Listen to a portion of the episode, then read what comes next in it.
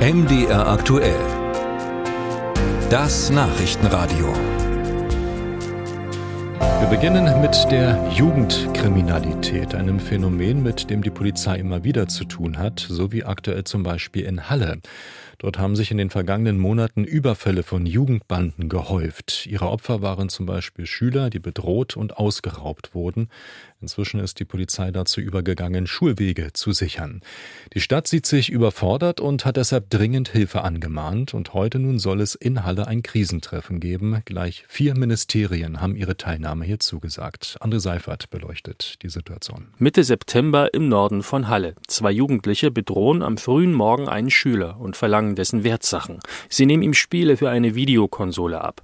Zu solchen Überfällen kommt es in Halle immer wieder. Meist sind die Täter ebenfalls im Schulalter Alter, erklärt Michael Ripke von der Hallischen Polizeiinspektion.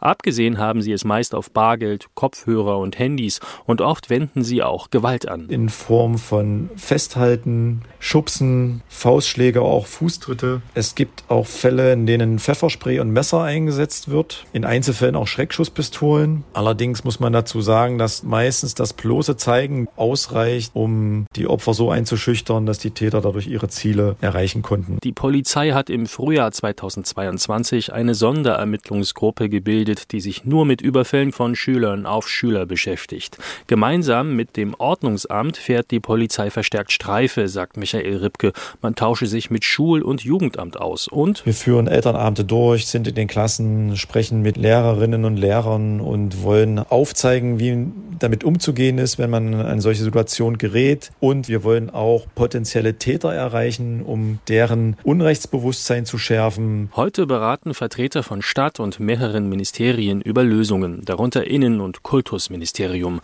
Krisengipfel wird das Treffen genannt. Dabei ist unklar, wie groß das Problem überhaupt ist, denn nicht alle Straftaten werden angezeigt und die, die angezeigt werden, werden heillos durcheinandergebracht. In manchen Medien war kürzlich von über 500 Taten in diesem Jahr bis Ende August die Rede.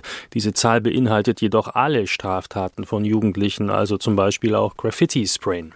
Fakt ist, die hallische Polizei zählte im September bislang elf Raubdelikte auf Schulwegen oder Schulhöfen. Im August waren es 15, also nur wenig mehr als im Juni, als elf Raubdelikte angezeigt wurden. Dennoch, das Problem ist da, sagt Kerstin Godenrath, Innenpolitikerin der CDU im Landtag. Wichtig sei es daher auch, auf die Eltern zuzugehen, auch in Migrantenfamilien. Jugendkriminalität in Halle gehört bekämpft und natürlich auch präventiv. Und da ist natürlich die Stadt gefragt, als Träger auch der Jugendhilfe. Und das hoffe ich, dass man das in diesem Krisengipfel so gut kommuniziert bekommt, dass jeder weiß, was seine Aufgabe ist. Laut Polizei sind die Täter ebenso häufig Deutsche wie Ausländer. Allerdings gehörten die Migranten häufiger zu den Haupttätern.